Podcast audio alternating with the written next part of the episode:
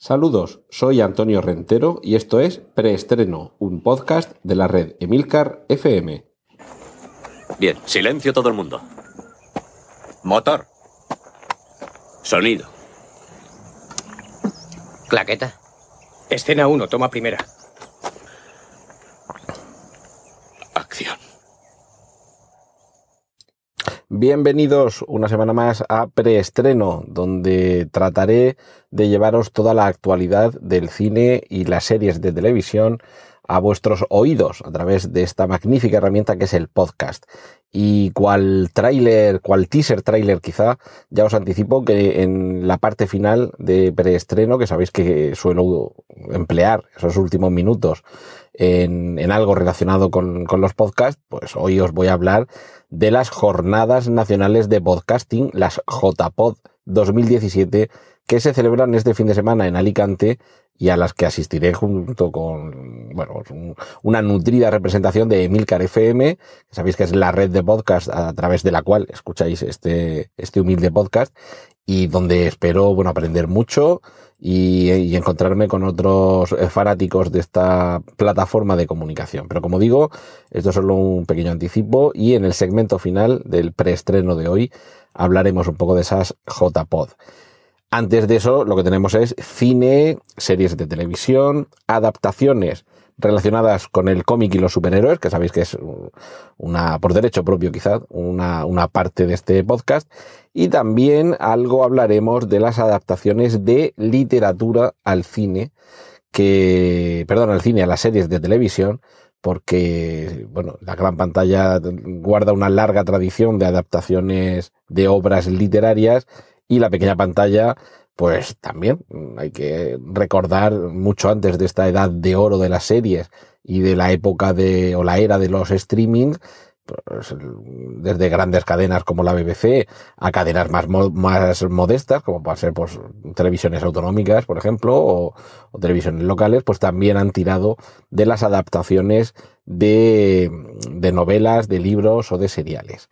Vamos a empezar con el cine. Eh, bueno, un, una advertencia previa,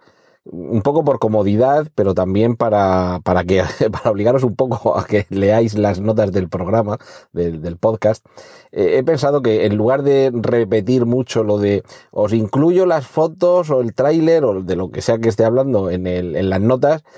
pues simplemente yo os las incluyo y basta con que le echéis un vistazo. Normalmente cuando hablo de trailers, pues es porque hemos podido encontrar por algún lado el tráiler y como no, os pongo el enlace. Y con las fotografías lo mismo, es decir, que, que, ya pues voy a tratar de no pierdo el tiempo ahora explicándolo para no perder tiempo en podcasts posteriores. Ya sabéis que cada vez que hable de un tráiler o de una foto, pues como lo normal es que la conozco porque la he encontrado por internet, pues os pongo el enlace, lo tenéis en las notas del podcast y, y, si tenéis interés en ver la foto, el tráiler o el contenido gráfico al que me, al que esté aludiendo, junto a lo mejor con algún otro enlace que considere de interés, pues bueno, para eso están las notas del programa, las notas del podcast son una forma de ampliar la información más allá del sonido de mis palabras y, nada, pues ya sabéis que ahí vais a tener más información. Vamos a empezar precisamente con un tráiler, o sea que ya sabéis que si lo queréis ver tenéis que acudir a las notas del podcast, que ahí estará el enlace. Es el tráiler de una, no de una película en el sentido de ficción, sino más bien en el sentido de ensayo o documental. Se titula Jim y Andy y se refiere a Jim Carrey, que es de conocido actor de comedia, pues para algunos odiado y para, y para otros detestado, que quizá uno de sus papeles, el que pudo suponer un antes y un después en su carrera, fue cuando interpretó al personaje de Andy Kaufman, de ahí que el título de la, de la, de la película sea Jim y Andy, que Andy Kaufman era ese humorista eh, surgido del, de la stand-up comedy, es decir, los, los cómicos o los monologuistas que se enfrentan a un público sobre un escenario, pero que en Estados Unidos adquirió gran éxito gracias a una serie de televisión que se llamaba Taxi y que yo recuerdo de muy pequeño que aquí en España también llegó a emitirse. Cuando yo digo recuerdo muy pequeño, estoy hablando de los años 70, ¿vale? Pero es posible que alguna cadena autonómica, por ejemplo, en los años 80 también la emitiera. Bien, pues en ese momento en el que rodó la película Man on the Moon, que es la que llevaba un poco al cine la, la vida de este cómico, de este humorista, Eh, Jim Carrey, que debe tener algún tipo de personalidad proclive a, los excesos, una vez sobre todo que tiene como excusa el haberse metido en un papel, eh, a lo largo de todo el proceso de aquel rodaje experimentó unos cambios en su personalidad, en su comportamiento, que, bueno, pues que, ha merecido el que décadas después se haya reunido parte de ese material que, que, no formaba parte del rodaje de la película, pues esas típicas cámaras que están siempre rodando el making of, o alguna cámara de algún programa de televisión que ha ido a hacer un, un reportaje en, mitad del rodaje. Y lo cierto es que este Jim y Andy permite eh, hacer casi una anatomía de cuando un personaje toma posesión de un actor hasta el punto de condicionar su comportamiento. El, propio Jim Carrey interviene con, grabaciones mirando directamente a cámara, es decir, que, esto no es un trabajo hecho a sus espaldas ni por traición, pero eso no quiere decir que no lo deje en algunas ocasiones en mal lugar. Eh, por lo tanto, yo creo que también hay que agradecer ese ejercicio de sinceridad, de humildad y casi de desnudez, no tanto actoral o interpretativa, sino también humana, porque no deja de ser este Jimmy Andy una radiografía, una anatomía de un estado de ánimo, de, un, de una situación personal que quizá a muchas personas pues, no nos gustaría que los demás nos vieran en lo que pueden ser unas horas bajas. ¿A qué se refiere eh, todo este cambio de personalidad? Bueno, pues a la, a, la tiranía de, uno de, la, de una de las eh, identidades que asumía el cómico Andy Kaufman, eh, a, bueno, al propio tipo de humor de, Andy Kaufman, que interpretado por Jim Carrey, este, digamos, lo llevaba demasiado lejos, iba mucho más allá de lo que a lo mejor el método interpretativo mm, tomaría como lógico. Y a su alrededor, pues generó una serie de situaciones violentas, incómodas, eh, humillantes, con, pues ya digo, con, las personas con, que, estaban ahí trabajando, es decir, trabajadores que, bastante tienen con aguantar los caprichos de las estrellas como para que encima literalmente a, la mayor estrella de la película se le vaya la olla de una forma absolutamente indefendible. Pero en cualquier caso, como digo, este Jim y Andy, que ya solamente con el tráiler a, los amantes de conocer qué hay más allá de las cámaras o qué hay detrás de las cámaras les va a encantar, pues constituye, ya digo, una aproximación curiosa para conocer cuando todo no sale como debería ser, pues, pues qué situaciones son las que se viven. Esa es una, una de las recomendaciones para que permanezcáis atentos a ver cuando aparece en pantalla. Eh, más noticias que tengan que ver con el episodio 9 de la Guerra de las Galaxias, que ya dijimos aquí en preestreno que iba a ser JJ Abrams el encargado de, dirigir ese cierre de la actual tercera trilogía. Y yo creo que esto nos, nos permite albergar una nueva esperanza, en este caso quizá con más razón que en el episodio 4. Literalmente Abrams dice que el episodio 9 nos llevará a nuevos destinos entiéndase no como destinos geográficos o galácticos, sino como nuevos destinos en cuanto a la trama y al desarrollo de los personajes de esta saga galáctica. Con esto, ¿qué es lo que creo que nos quiere decir Abrams? Si bien es cierto que se le ha achacado que en el episodio 7 hacía eh, una cierta, una suerte de fusión de los episodios 4 y 5, mm, un poco a modo de reinicio para sumar eh, nueva, eh, nueva masa de espectadores que quizá no todos conocían las entregas anteriores, quizá este episodio 9 lo que permita sea plantear eh, nuevas situaciones, nuevas relaciones entre los personajes y, nuevos personajes que por la juventud de los actores elegidos permiten albergar la esperanza de que haya posterior trilogía en la que se desarrolle aún más por estas, todos estos planteamientos y claro, quizá Abrams sea precisamente el más indicado para hacerlo. Recordemos que Abrams de toda la vida ha confesado ser un gran fan de Star Wars y previamente a su participación en esta saga ya dirigió el reinicio de la franquicia Star Trek que básicamente sabéis que hay siempre como una, eh, una suerte de, de enfrentamiento entre los fans de ambas sagas y algunos incluso llegaron a ver como una traición esta participación de Abrams en Star Trek.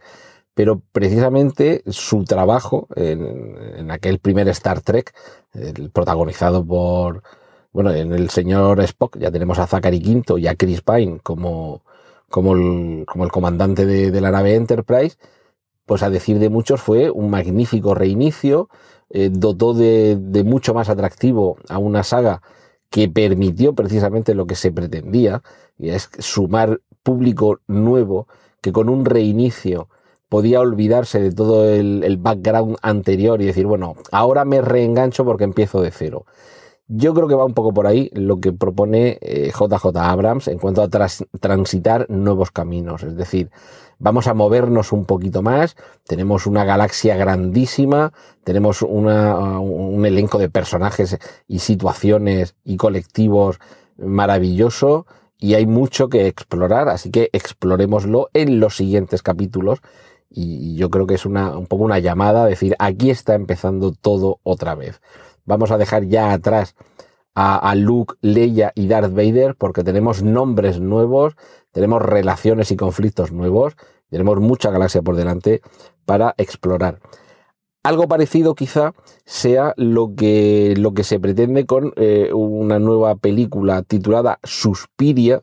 como uno de esos clásicos del, cine italiano, del giallo, ese, ese, cine sangriento de los años 70, en concreto película dirigida por Darío Argento en el año 77, y que ahora va a volver al cine bajo la batuta de Luca Guadagnino. Eh, que yo creo que literalmente significa guadaña pequeñita, es decir, es, un nombre también bastante, bastante vinculado con la muerte. Bien, pues la cuestión es que eh, esta película no va a ser exactamente un remake, que, quizá en algún momento tengamos que hacer también aquí en preestreno una sección eh, específica para remakes, reboots y secuelas. No lo descartéis. Pero bueno, en esta ocasión, desde el equipo artístico y creativo, en concreto la actriz Tilda Swinton, ha dejado caer en una reciente entrevista que esta película, este Suspiria, que se estrenará el año 2018, no va a ser exactamente un, remake, sino que mm, va a, quizá un poco también lo que dice JJ Abrams, vamos a ir más allá, vamos a explorar otras posibilidades, no vamos a volver a rodar la misma película que ya se rodó, eh, pues va a ser 41 años, si no me salen mal las cuentas, o, en fin, del 77 al 2018 ha, ha llovido mucho, pero, pero quizá lo que, lo que debamos hacer es no mojarnos en la misma lluvia, sino verter ese líquido elemento de una forma nueva, distinta y que aporte algo más. De momento lo que sí que aporta es eh, el, elenco de, de, intérpretes que vamos a ver en este en esta versión 2018 de Suspiria, junto a la mencionada Tilda Swinton, vamos a tener, por ejemplo, a Dakota Johnson, a Jessica Harper, que sí que aparecía en el Suspiria original, y a Chloe Grace Moretz. Mi intuición es que de la presencia de Jessica Harper, que era la protagonista del Suspiria original del año 77, yo creo que, precisamente más que un remake va a ser un, una especie como de secuela eh, cinco décadas después, que pues, vamos ya camino de, arrancar eh, la, edición 50 aniversario, pero de, momento vamos a, arrancar con, una historia que 40 años después nos permita mm, seguir disfrutando, seguir pasándolo, seguir pasando un buen mal rato dentro del mundo que Dario Argento creó para su Suspiria del año 77. Entonces veremos si realmente ha merecido la pena eh, tanta espera para seguir eh, en ese mundo tan, tan peculiar de una cinematografía, ya digo, el género giallo, que procede de la palabra eh, amarillo en italiano, que define un tipo de papel, el papel de mala calidad en el que se imprimían las, las novelas de terror. Esto es un poco un origen etimológico similar a lo del género negro, eh, que también eh, se remite el género pulp, que se, que se remite, eh, bueno, pulp, sabéis que significa pulpa, y que se remite también a, la naturaleza del papel con el que se imprimían esas, esas novelas de género negro. Pero claro, entendiendo que el género pulp es algo de una menor calidad. Y con lo que no vamos a tener desde luego un bajón de calidad es con la película en la que vuelven a colaborar el, director Paul Thomas Anderson y el actor Daniel Day-Lewis. Paul Thomas Anderson y Daniel de Luis ya trabajaron juntos anteriormente en Pozos de Ambición, una magnífica y recomendabilísima película que adapta la novela del no menos eh, recomendable eh, Acton Sinclair, titulada en inglés Oil y en español creo que Petróleo, y, y que ahora, bueno, Daniel de Luis se supone que se retiraba de la interpretación y supuestamente esta será su última película. Estamos hablando de Phantom Thread,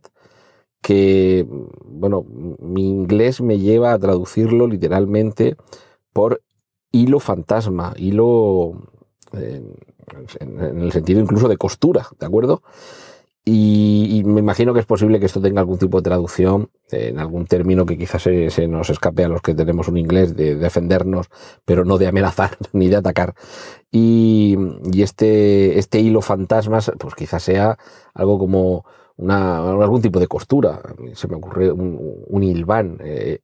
que, que, todo esto es elucubración mía, ¿vale? Es por la interpretación que yo le doy, porque la película está ambientada en el mundo de la costura eh, lo de phantom no necesariamente significa fantasma en el sentido de muerto que cobra vida, sino algo que está oculto que, o que está hecho para que, para que no se vea, que no se perciba. Y thread, que, es hilo, a mí se me ocurre que puede, que, que, puede tener relación con, con hilvanar en el sentido de coser algo de forma provisional para mantenerlo durante un tiempo en una posición hasta adquirir la definitiva. Espero estar en lo cierto y si es así, pues ya sabéis que esta interpretación la habéis oído primero aquí en preestreno de Milcar FM. La cuestión es que esta película, ya digo, dirigida por, por Paul Thomas Anderson y con Daniel Day-Lewis en su principal papel protagonista, está ambientada en el Londres de los años 50. Eh, Daniel Day-Lewis interpreta a un personaje llamado Reynolds Woodcock, que es un diseñador de moda para la, las clases altas británicas eh, bajo el sello The House of Woodcock, que sería bueno, pues la casa de Woodcock, su, su propio apellido. Y, y, y, bueno, pues tiene una musa llamante, que es la que le inspira para, para esas creaciones, pero como podréis ver en el tráiler, que os incluyo en los, en los comentarios del podcast, esto quizá me cueste un poco perder esta costumbre de recordar dónde están los enlaces, pues bueno, como veremos en el tráiler, parece que esa, eh, esa vida que lleva tan apacible este, este creador, este confeccionador de moda, este diseñador, desastre de, de alto copete, pues va a verse envuelto en una, en un, yo lo diré, en una relación complicada cuando su, su musa, eh, con, la que mantienen una relación pues muy particular, pues se convierta eh, en, una fuente de conflicto sentimental. Es decir, yo creo que vamos a estar ante un drama de tintes, eh, un drama quizá melodramático, como era propio de grandes películas, de los grandes estudios en el Hollywood de los 50, y vamos a ver, porque Paul Thomas Anderson siempre es interesante ver sus trabajos. Y si este es realmente el, último trabajo de Daniel Day-Lewis, pues fíjate si merece la, la, pena. Le acompañan en el reparto eh, como actrices protagonistas Leslie Manville y Vicky Cripps, que sinceramente no las conozco, lo cual tampoco quiere decir mucho porque hay mucha gente a la que no conozco. Bueno, uno que sí que conocemos todos y que siempre estamos pensando qué, cuál va a ser el siguiente disparate que nos ofrezca, disparate, entiéndase en un sentido cariñoso, es Michael Bay. Pero cuando os cuente qué es lo próximo que está preparando Michael Bay, como productor, no como director, como productor, pues es posible que también os echéis un poco las manos a la cabeza. A sentaros, a, re, rebujaros en el sillón de escuchar podcast y preparaos para esta bomba informativa. La próxima película que va a producir Michael Bay será una versión en imagen real con actores de carne y hueso de Dora la Exploradora. Vamos a ver, si está funcionando como está funcionando este personaje en dibujos animados, pues más tarde, más temprano, tenía que llegar la versión en imagen real y con actores de carne y hueso. Ahora ya lo que nos queda es cruzar los dedos para que con Michael Bay de por medio esto no se convierta en una sucesión de explosiones, persecuciones y peleas y que siga siendo una película que puedan ver los menores de edad y que sus padres no se escandalicen ante, ante una vorágine de, de violencia y acción. Lo que seguro que no va a ser una vorágine de violencia y acción, pero sí que va a ser una película más que recomendable, va a ser el biopic que se está preparando sobre la vida de Judy Garland. Además, esta, esta actriz de, un Hollywood clásico, que además empezó muy jovencita, eh, como, como estas, estas niñas prodigio, que, que poco a poco se fue labrando una carrera sólida con, bueno, demostrando la versatilidad interpretativa que tenía, ya era, ya era hora de que tuviéramos un biopic a la altura. Y para interpretar a Judy Garland, ¿qué nombre es el que se baraja? Pues de momento lo que está sonando es ni más ni, menos que René Selveger, la protagonista del diario de Bridget Jones, que sabéis que hace unos años, hace poco tiempo, eh, bueno, pues dio bastante que hablar, una fotografía en la que aparecía con algún tipo de, de intervención estética, que parece ser que también la fotografía, pues eh, la fotografía capta un instante y no siempre el gesto en el que te capta, pues es el más, el más favorecedor. Y, si bien es cierto que, bueno, ha cambiado un poquito su fisonomía, pero luego, pues cuando uno ha podido ver más fotos o incluso vídeos en televisión y demás, pues bueno, tampoco es que sea completamente irreconocible, se sigue uno viendo que, que es René Selveger. Y, mm, bueno, René Selveger, además de interpretar, también la hemos visto cantar en Chicago. Así que mm, Judy Garland, que era una actriz y también cantante, eh, quizá con, con esté bastante bien eh, encarnada. En concreto, bueno, sabéis que dentro del biopic se podría distinguir la película que realmente hace un repaso sobre toda la vida del protagonista o la que se centra en algún momento muy significativo de su vida. Eh, o algunos pocos momentos muy significativos de su vida. En este caso parece ser que es esta última la variante por la que se habría optado y en concreto este biopic de Judy Garland con René Selveger interpretándola se centraría en, en el año 1968 en concreto durante las cinco semanas que duró un, un, tour en el que Judy Garland ofreció una serie de conciertos en el que todas las entradas bueno se habían agotado nada más salir. Y, bueno, pues sería un poco ver cómo dentro de ese momento tan concreto de su vida se desarrollaba sus relaciones. Bueno, mm, cuota de cine de miedo. No, no podemos dejar pasar una semana aquí en preestreno sin pasar un buen mal rato. En este caso, con una película titulada Winchester, la casa que construyeron los fantasmas, ese es al menos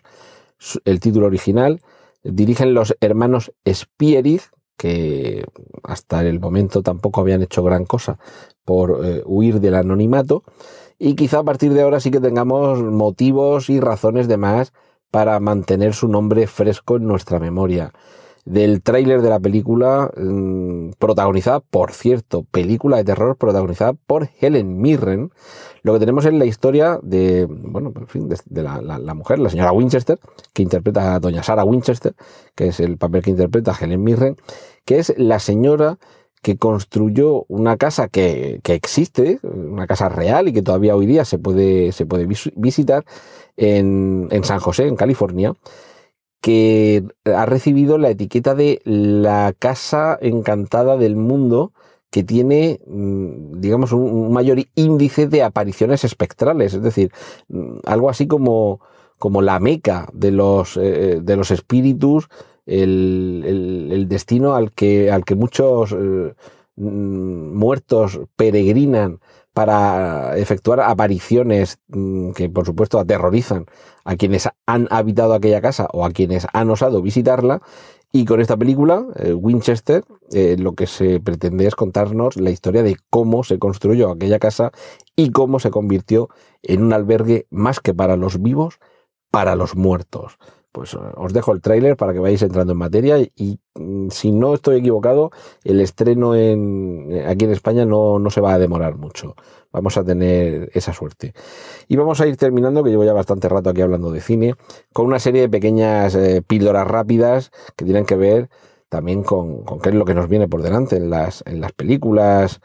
Por ejemplo, de... Mm, a ver, qué tengo por aquí. La lista. Bien, hay un, proyecto del que ya os he hablado que tiene que ver con Terminator y en el que volvería a estar Arnold Schwarzenegger y volvería a estar James Cameron. Lo último que sabemos, bueno, y estaría también Linda Hamilton, ¿de acuerdo? La, trilogía, digamos, la, trinidad original, director, actor y actriz protagonistas de la primera entrega y de la segunda, que volverían a reunirse en lo que por números sería Terminator 6, pero que en realidad el propio Arnold Schwarzenegger eh, ha efectuado una declaración diciendo que mm, todo lo que se va a hacer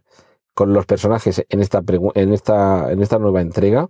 van a permitir que disfrutemos de una nueva película de Terminator. Es decir, que mm, se confirmaría que no estaríamos ante una continuación, sino ante un renacimiento del personaje. Mientras tanto, el, el, proyecto, no es que tengamos unas fechas así muy, muy concretas sobre qué es lo que va a pasar con, con ella, pero desde luego el, hecho que cada vez vayamos eh, teniendo más, más rumores sobre que lo que se pretende hacer es volver a reiniciarlo todo, pero con los actores originales,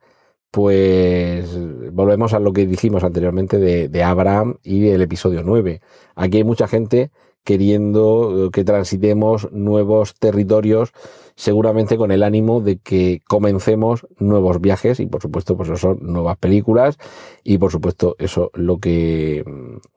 lo que incluye es más entregas en el futuro.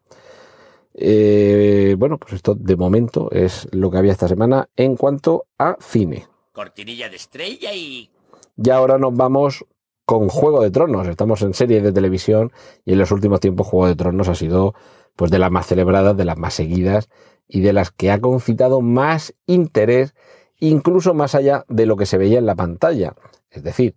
espías, eh, filtraciones, guiones, fotografías, cualquier píldora de información que anticipara lo que veríamos luego en, pantalla era bien recibida. ¿Qué es lo que están haciendo en el equipo de producción y rodaje de la octava temporada de Juego de Tronos? Pues de momento, mayor secretismo que nunca. Se rumorea que incluso en algunos momentos a los actores ni se les va a entregar previamente el guion, sino que tendrán pequeños auriculares y alguien les estará susurrando al oído qué es lo que tienen que decir para que eh, ese guion no pueda filtrarse. Tú luego puedes contar, pues sí, pues he tenido que decir esta frase, pero no va a haber un miembro del equipo que haya podido coger eh, las páginas del guion, transcribirlas, fotografiarlas, fotocopiarlas y pasárselas a nadie. Al margen de que eh, se estaría valorando eh, este truquillo de rodar finales alternativos o secuencias alternativas, pues una en que eh, matan a este personaje, otra en la que no lo matan, otra en la que es ese personaje el que mata a otro, y no desvelarle a nadie cuál será finalmente la que se utilice. O sea que de momento todo lo que rodea la octava y última temporada de Juego de Tronos, máximo, máximo secretismo y desde luego voluntad inasequible al desaliento de despistar a los posibles espías para que solamente los espectadores y solamente cuando finalmente vayan a ver el capítulo correspondiente descubran qué es lo que está sucediendo. Lo que hemos descubierto también está en estos últimos días es que la serie de ficción Virtual Hero va a llegar a Movistar Plus, una serie de, de anime. Y bueno, es una serie que, procede de una idea original de El Rubius, Rubius, este, este personaje que, bueno, o te cae bien o te cae mal. A mí personalmente me cae fenomenal. Y además me parece muy meritorio toda su carrera como youtuber de éxito. Y ojo, que cuando aquí hablamos de éxito con, con el Rubius, hablamos de gran, mucho e incontestable éxito mundial. Porque con 26 millones de suscriptores en YouTube es una de las personas que más seguidores tienen en esta plataforma de todo el mundo. Eh, cuando digo de, los que más, es que a lo mejor hay dos o tres que tienen más seguidores que él, ¿de acuerdo? Eh, PewDiePie, que tiene cincuenta y pico millones, pero es que entre medias eh, hay muy poco, o sea, no, hay 200 eh, usuarios de YouTube que tienen en sus canales 20 o 30 o 40 millones de usuarios, o sea, de seguidores. Son realmente pocos los que tienen canales de YouTube con, con tantísimo éxito. Y bueno, esta serie, Virtual eh, se produce mm, en coproducción con Zeppelin TV y ya digo, pues se estrenará en Movistar Plus, es una serie de anime que nos cuenta las historias de un trasunto de dibujos animados, ya digo, estilo anime, del, Rubius a través de, un mundo en el que debe de liberar a los 100 mejores jugadores que han sido atrapados en este mundo virtual por Trollmask, el vengativo Master of the Game Worlds que quiere acabar con todos. Eh, el propio Rubius rechazó una serie de imagen real protagonizada por él mismo, pero parece que, que es bastante más sencillo asumir el que basado en ti se haga un personaje que protagonice una serie de animación. Así que enhorabuena por el Rubius y me imagino que si tiene solamente una décima parte del éxito de sus, de sus capítulos habituales en YouTube, eh, y, bueno, pues va a ser un exitazo tremendo. Y a ver, más series, estas ya un poquito con, con gente también bastante conocida, como el Rubius, como es Chris Hemsworth, eh, Thor, quien esta misma semana vamos a poder ver de encarnar de nuevo al dios nórdico, pero en esta ocasión en la pequeña pantalla protagoniza una serie que se titula 12 Strong, o sea, 12 fuertes, un drama bélico basado en hechos reales que nos lleva a la lucha contra los terroristas de Al Qaeda. En este caso, Hemsworth interpreta a un miembro de las Fuerzas Especiales de Estados Unidos que después del ataque a las Torres Gemelas eh, se le encomendó la misión de ir a, Afganistán, unirse a las fuerzas eh, locales y tratar de equilibrar el desequilibrio que existía entonces entre los afganos y los talibanes. Le acompañan eh, nada menos que Michael Shannon y Michael Peña, los dos actores más que conocidos habitualmente en papeles secundarios, pero que, bueno, sin duda aportan gran calidad a esta, a esta serie de televisión. Eh, un poco el eslogan que aparece en el cartel anunciador de esta serie es eh, el 11 de septiembre de 2001 el mundo contempló el terror. El 12 de septiembre de 2001 ellos se presentaron voluntarios para luchar. Será el 19 de enero cuando, cuando se estrene esta, esta serie en Estados Unidos y me imagino que también a principio del año que viene la podremos ver en, en alguna de las plataformas habituales o, si hay todavía más suerte, en algún canal de televisión. Y buena noticia para los fans de Star Trek. La última serie que ha llevado este mundo a la pequeña pantalla, Star Trek Discovery, ya ha recibido la confirmación de la segunda temporada. Esto quiere decir que la primera temporada ha funcionado muy bien en la cadena, bueno, en la plataforma digital eh, All Access, que pertenece a la cadena americana CBS, y esto, pues, lo que supone es un espaldarazo a los Trekkies que si les ha gustado Star Trek Discovery, pues ahora van a tener la oportunidad de disfrutar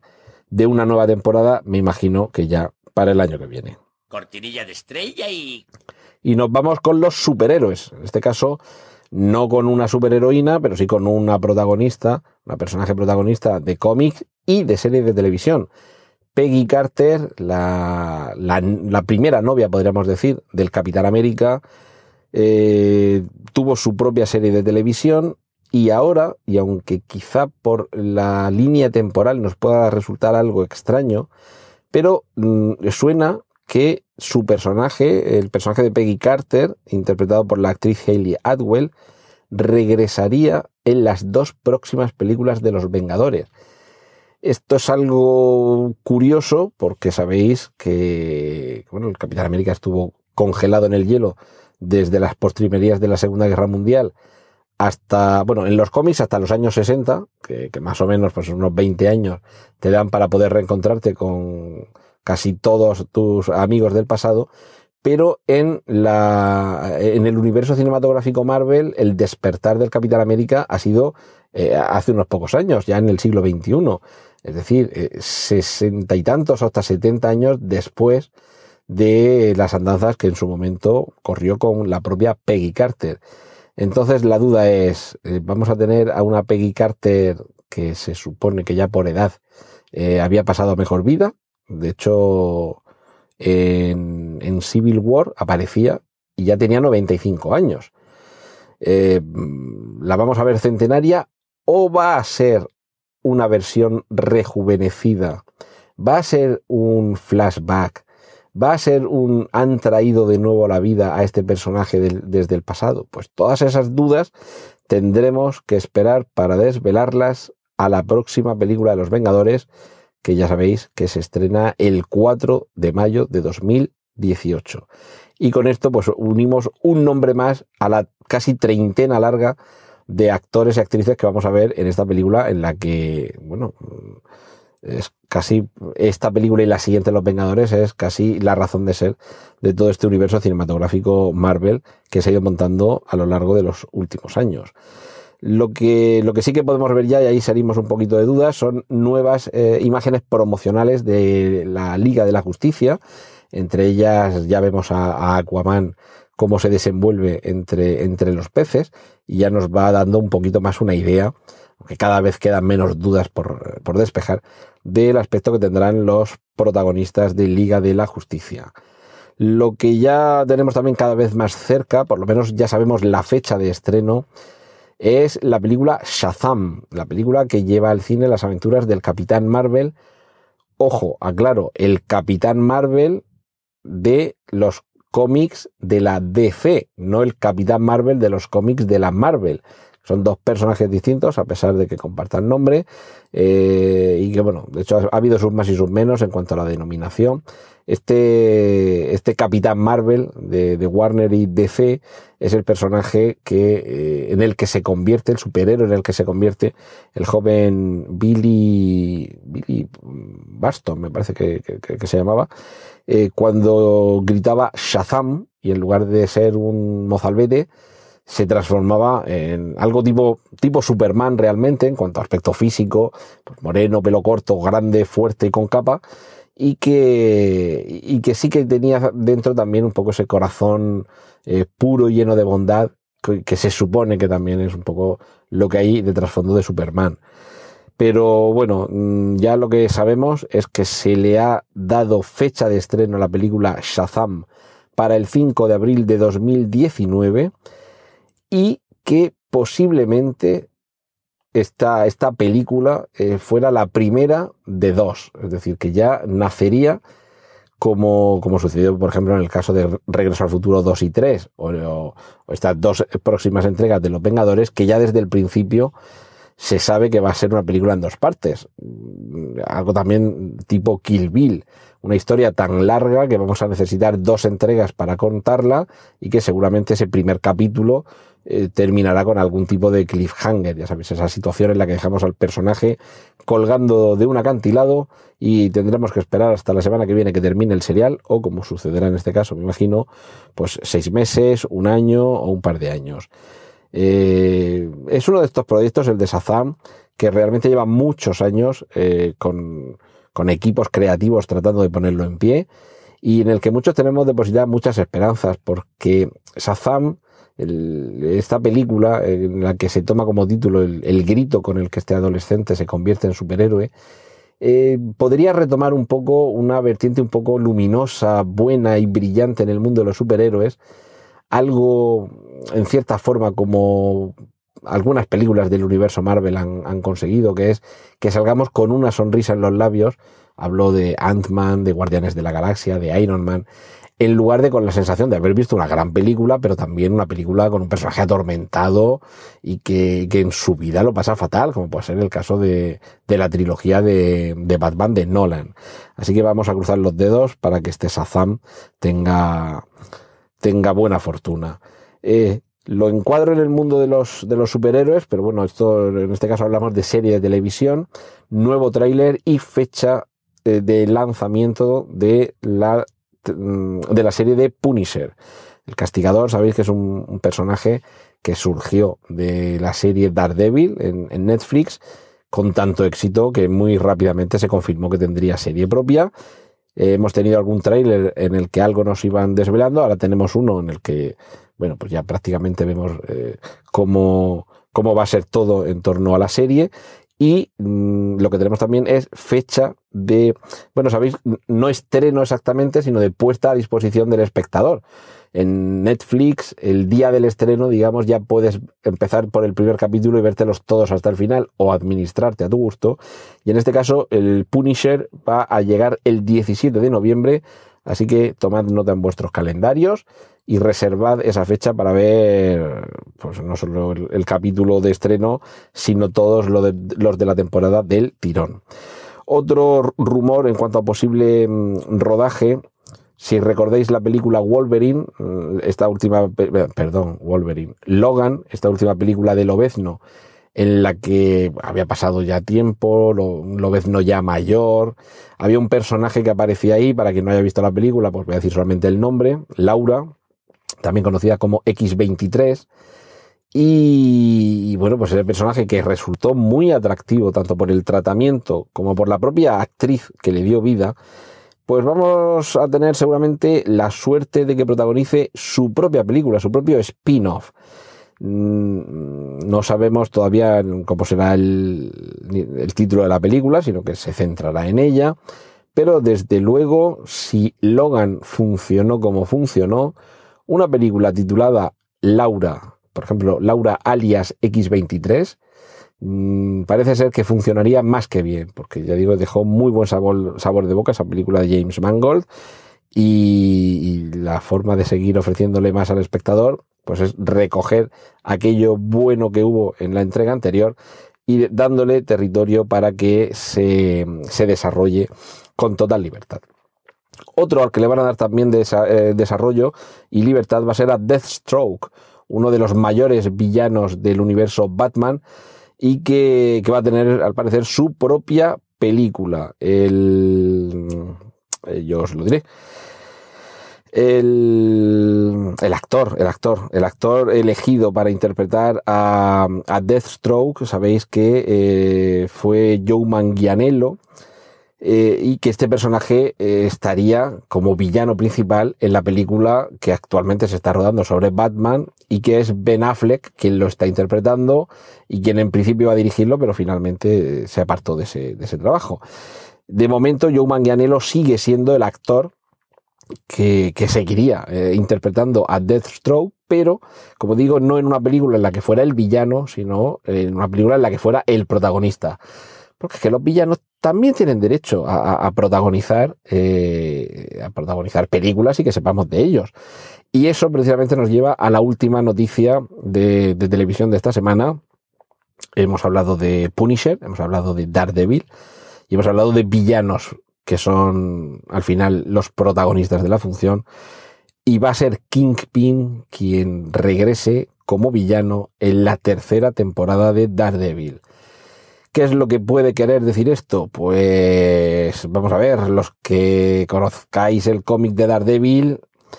si vuelve Kingpin a ser el villano en una temporada, después de haber estado donde ha estado, pues esto solo puede significar que vamos a ver Born Again en televisión. Con la magnífica serie que es Daredevil, solo le faltaba disponer como, como argumento dramático de un arco tan interesante como es el de Born Again, una serie de cómics que en el, que en el año 1986, bajo la dirección maestra de Frank Miller, llevaron a este personaje, a, Daredevil, o más que al personaje de Daredevil, al propio Matt Murdock, a una espiral de caída y redención como pocas veces antes se ha visto en el cómic. Así que mm, cierro con esta noticia eh, el capítulo superhéroes en la esperanza de que el Born Again televisivo se haga realidad y nos permita disfrutar tanto como tanto en la pequeña pantalla como lo hizo en su momento en las viñetas. Cortinilla de estrella y y vamos a enumerar una serie de obras literarias que también van a llegar a, a la pequeña pantalla porque, porque esto, bueno, pues sabéis que, que es eh, una, una constante lo de tomar inspiración en obras previas, sobre todo cuando han tenido un éxito de ventas que permite asegurar un probable éxito de espectadores. Si hay muchos lectores que han comprado un libro, pues ya tenemos una cierta base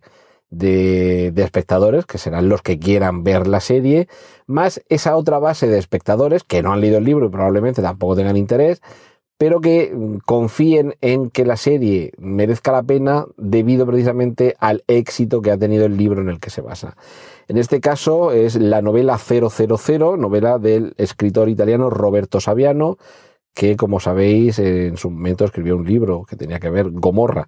que tenía que ver con, con todos los aspectos relacionados con la, con la mafia italiana y que le hizo acreedor de una sentencia de muerte un poco al estilo de aquella que, que tras la publicación de los versos satánicos también llevó a, a estar huido y, perseguido por, por una sharia al, al, escritor Salman Rushdie. En esta ocasión, 000 eh, se centra concretamente en el tráfico de cocaína. Bueno, el libro se publicó en el año 2013, ha tenido pues, un gran éxito. Ya Gomorra fue llevada tanto al cine como a la televisión, si bien es cierto que no eran exactamente unas eh, adaptaciones, porque Gomorra en realidad no es una novela, como tampoco lo es 000, sino que es un ensayo, pero claro, con la perspectiva de situar a personajes y situaciones en el trasfondo que ha documentado Roberto Saviano, el producto narrativo y dramático es tremendamente atractivo. En este caso, 000 va a ser una producción, una coproducción de Sky Italia y de Canal Plus, y que comienzan, eh, comienzan su rodaje ahora a principios de 2018. Eh, un rodaje que llevará al equipo pues, entre México, Estados Unidos, África, España, Italia, Inglaterra y que seguramente con, bueno, con, grabándose en inglés, español e italiano, de forma similar a como ha sucedido con Narcos, es decir, los personajes americanos hablan en inglés, los personajes sudamericanos hablan en español, pues me imagino que aquí en 000 vamos a tener lo mismo. Los personajes españoles hablarán en español, los italianos hablarán en, italiano, los ingleses o los americanos en inglés, y me imagino que por lo menos hasta final del año que viene, hasta final de 2018, no deberíamos esperar que esta serie llegue a estrenarse, pero en cualquier caso la vamos a esperar con, con, pues con un gran interés, por supuesto. Cortinilla de estrella y... Y voy a terminar, como anuncié al principio, dedicando estos últimos minutos a algo relacionado con el podcasting. En concreto, durante este fin de semana de los días 27, 28 y 29 de octubre se va a celebrar en Alicante las jornadas JPod 2017, unas eh, jornadas dedicadas a esta nueva plataforma de distribución de contenidos, este, este nuevo medio de comunicación que es el, el podcast que como digo se celebra en Alicante, podéis ver toda la programación y bueno, pues toda la información relativa en jpod.es, www.jpod.es. Y estas jornadas nacionales de podcasting, de forma muy somera, os voy a comentar algunos de los contenidos que tiene. Seguramente si os estáis enterando ahora va a ser muy difícil que podáis acceder a algunos de ellos porque precisaban de, reserva o matrícula previa en algunos de los eh, cursillos o seminarios, pero en algunos otros que son charlas o grabaciones en directo de podcast, pues si os animáis, si estáis en Alicante en esta fecha, si os interesa el podcasting, pues es posible que podáis acercaros y, por lo menos formar parte del público, si no, si no asistir, ya digo, a estos cursos o seminarios que, ya digo, en algunas las plazas más que completas y con listas de espera. Pero, por ejemplo, el, viernes a las 6 de la tarde va a haber un, un, podcast en directo que es Histocast, ideas bélicas extravagantes, y a las siete y media, Café Log. Seguro que tenéis mejores cosas que hacer. Otro, otro de los podcasts que se, que se emitirán y grabarán en directo será también el viernes a las 11 de la noche, el titulado Con todos mis respetos. Pero bueno, el sábado también tenemos varios. Eh, a ver, por ejemplo. Eh, bueno, a ver, no se me puede, no se me puede pasar por alto el recordar que el domingo a las diez y media, de aquí de la red de Milcar FM, se va a grabar en directo el podcast de Están locos estos romanos, en directo desde Lucentum. Eh, y bueno, más que recomendable, si ya el podcast eh, grabado es de los imprescindibles, pues ver en directo a estos, estos romanos locos, esto va a ser impagable. Pero también hay cursos y seminarios que ya digo que, a estas alturas, si acabáis de enteraros, pues vais a tener muy difícil poder participar. Pero podéis tomar nota porque para próximas ediciones los contenidos eh, ofrecidos pues serán por lo menos tan interesantes como estos. Por ejemplo, habrá una ponencia sobre nuevos modelos de monetización de podcast con ebooks. Eh, de la mano de Juan Ignacio Solera y Francisco Izuzquiza. Va a haber también un, foro de trabajo sobre el presente y futuro del podcasting en España. Eh, un taller de locución y ficción sonora de la mano de Ana Alonso, un taller, uno de iniciación y otro avanzado de grabación y edición y postproducción, que es algo, pues, en fin, para todos los, los eh, interesados en hacerse su propio podcast, pues algo tremendamente útil. Va a haber también una ponencia, un año de Podium Podcast, los entresijos de la red de podcasting creada por Prisa, de la mano de María Jesús Espinosa de los Monteros y, por ejemplo, otra ponencia para gestionar y controlar todos tus podcasts desde un solo lugar con Spreaker, que la ofrecerá Emilio Cano, fundador, alma mater y líder indiscutible al que seguimos con pasión ribereña aquí en Emilcar FM y que desde luego pues no diré que el más, porque igual hay alguno que no conozco y que rivaliza con, con, con Emilio Cano, con Emilcar, pero desde luego sí que es una de las mayores autoridades en podcasting en, en España y del que me parece que siempre hay cosas que aprender y que en este caso, en el caso de las ponencias, me imagino que esto será entrada gratuita hasta completar aforo. Eh, esta en concreto va a ser a las 6 de la tarde de mañana sábado en, en el Centro Cultural Las Cigarreras. Bueno, todos los, los actos tienen lugar en ese Centro Cultural de, de Alicante y ya sabéis que que bueno, en, jpod.es tenéis toda la, información por si queréis ver en ese calendario qué es eh, lo que os puede interesar para asistir, pues ya digo, desde las grabaciones de los podcasts en directo hasta las ponencias. Hay, por ejemplo, una el domingo a las diez y media. Eh, la unión de la comunidad blogger y la comunidad podcaster, diálogo con Madre Esfera, con Mónica de la Fuente y José David del Puello y una muy, muy interesante que es con la que se clausura eh, las jornadas eh, de podcasting, que es también el domingo a las 12 del mediodía, a cargo de Félix Riaño y que se titula Elementos para componer un podcast, porque, en fin, puede haber mucha gente que tenga interés en iniciarse en esto del podcasting, ahí quizá quien ya se haya lanzado a esta aventura, pero nunca está de más disponer de esta información porque quizá, en fin, un buen amigo dice que lo que hay que hacer en esta vida con los proyectos es equivocarse rápido y equivocarse barato, pero eso precisamente lo que permite es poder corregir a tiempo, es decir, que incluso aunque ya hayáis empezado, eh, pues asistir a alguna algún seminario, alguna charla, alguna ponencia de este tipo siempre nos puede venir muy bien. De hecho, yo en esto llevo cuatro días y soy un principiante y por eso me he apuntado a todo lo que he podido y de hecho hay en ocasiones a la misma hora pues un podcast en directo, una ponencia y un taller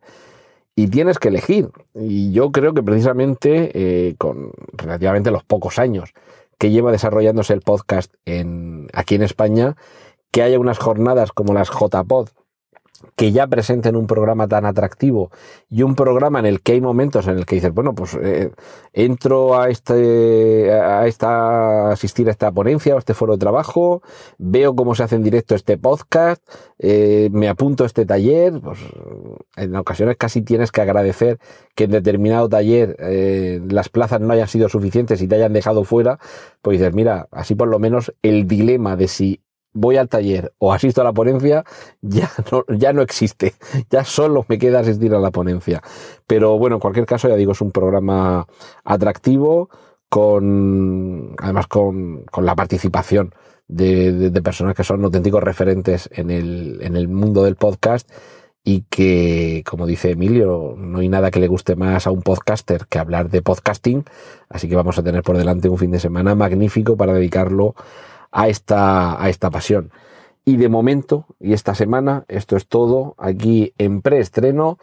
La semana que viene seguramente utilizaré también este segmento final dedicado al podcasting, pues para contaros un poquito de lo que ha supuesto este fin de semana, estas jornadas de JPod, y si contribuyo con ello a que, a que os animéis para en las próximas jornadas eh, ser público participante o, o inscribiros en los talleres, mejor, porque cuanto más podcasting, podcaster y eh, oyentes de podcasting haya, yo creo que, será mejor para todos.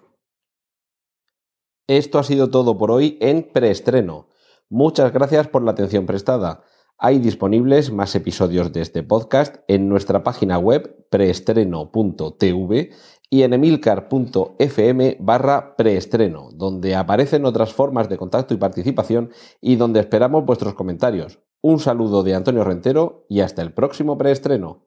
¡Y corten! Genial, la positiva.